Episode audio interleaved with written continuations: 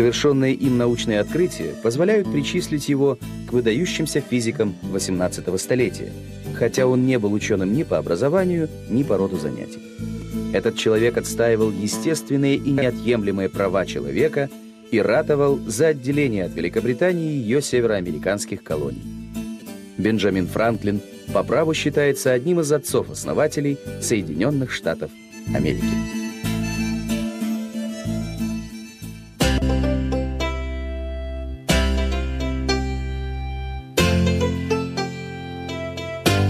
Бенджамин Франклин родился 17 января 1706 года в Бостоне, в многодетной семье английского иммигранта.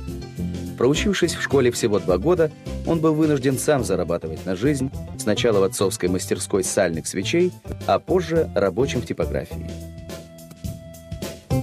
Но стремление к знаниям оказалось настолько сильным, что каждый вечер после работы подросток самостоятельно изучал иностранные языки, осваивал естественные и точные науки. Он прочел горы книг, чтобы научиться свободно и грамотно излагать свои мысли. И добился того, что один из старших братьев взял его сотрудником в свою газету. В 19 лет Бенджамин отправился в Лондон изучать типографское дело. И в 1727 году, организовав в Филадельфии собственную типографию, он сам выступил в роли издателя и одного из журналистов. Его пенсильванская газета вскоре стала самой популярной в Северной Америке. Однажды в Бостоне Франклин случайно оказался на лекции по электричеству, сопровождавшейся увлекательными опытами. Потрясенный электрическими чудесами, Бен немедленно занялся экспериментами. Изучая атмосферное электричество, он доказал физическую природу молнии и, как говорили современники, вырвал молнию у богов. Франклин впервые предположил, что спасти дома, храмы и корабли от удара молнии могут заостренные предметы. Так был изобретен молниеотвод, который ошибочно называют громоотводом. Придуманные Франклином громоотводы вскоре стали ставить на крыши зданий в разных странах. Всего за 7 лет самостоятельных научных изысканий Франклин разработал теорию происхождения штормовых ветров – участвовал в изучении Гольфстрима, изобрел лампы для уличных фонарей, экономичную печь, кресло-качалку и многое другое. Кроме того, он известен как основатель первой в Америке публичной библиотеки и Филадельфийской академии. За научные заслуги исследователь-самоучка был избран почетным членом многих иностранных академий.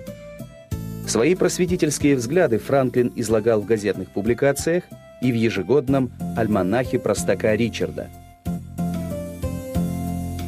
В 1736 году Франклин занял пост секретаря Генеральной ассамблеи Пенсильвании. В течение четырех десятков лет он исполнял обязанности почтмейстера в начале Пенсильвании, а затем всех английских колоний в Северной Америке.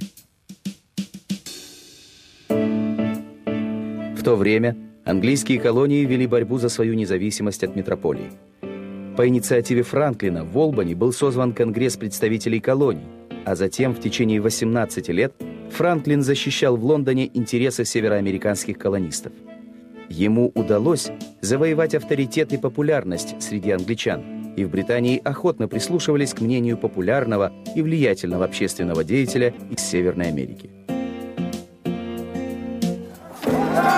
Когда в 1775 году Британия начала боевые действия против колонистов, Франклин, которому было без малого 70 лет, вернулся в Америку. Его встретили как национального героя и избрали членом Второго континентального конгресса. Во время войны за независимость Франклин возглавил единую американскую почтовую службу. Был советником генерала Вашингтона – создал новый план Союза колоний, участвовал в разработке Декларации независимости. Благодаря дипломатическому таланту Франклина Америке удалось заполучить Францию в качестве союзника. А на мирных переговорах в Париже Франклин в составе американской дипломатической миссии заключил мирное соглашение с Великобританией. Франклину шел 80-й год, когда его избрали членом Конституционного конвента, который разрабатывал Конституцию США. Последние годы жизни Бенджамин Франклин написал несколько статей и огромную автобиографию, где повествование о собственной судьбе сопровождается ироничными и мудрыми высказываниями. Опыт – дорогая школа, но что делать, если для дураков нет другой школы? В этом мире неизбежны только смерть и налоги. Бенджамину Франклину также приписывается афоризм «время – деньги». Выдающийся ученый, писатель и дипломат, Бенджамин Франклин умер в 1790 году. На его похороны собралось около 20 тысяч человек. Эпитафия на его могиле гласит «Он отнял молний у неба и скипетр у тиранов». Бенджамин Франклин – единственный из отцов-основателей США – кто скрепил своей подписью все три важнейших исторических документа, подтверждающих образование суверенного государства – Декларацию независимости, Мирное соглашение с Великобританией и Конституцию Соединенных Штатов Америки.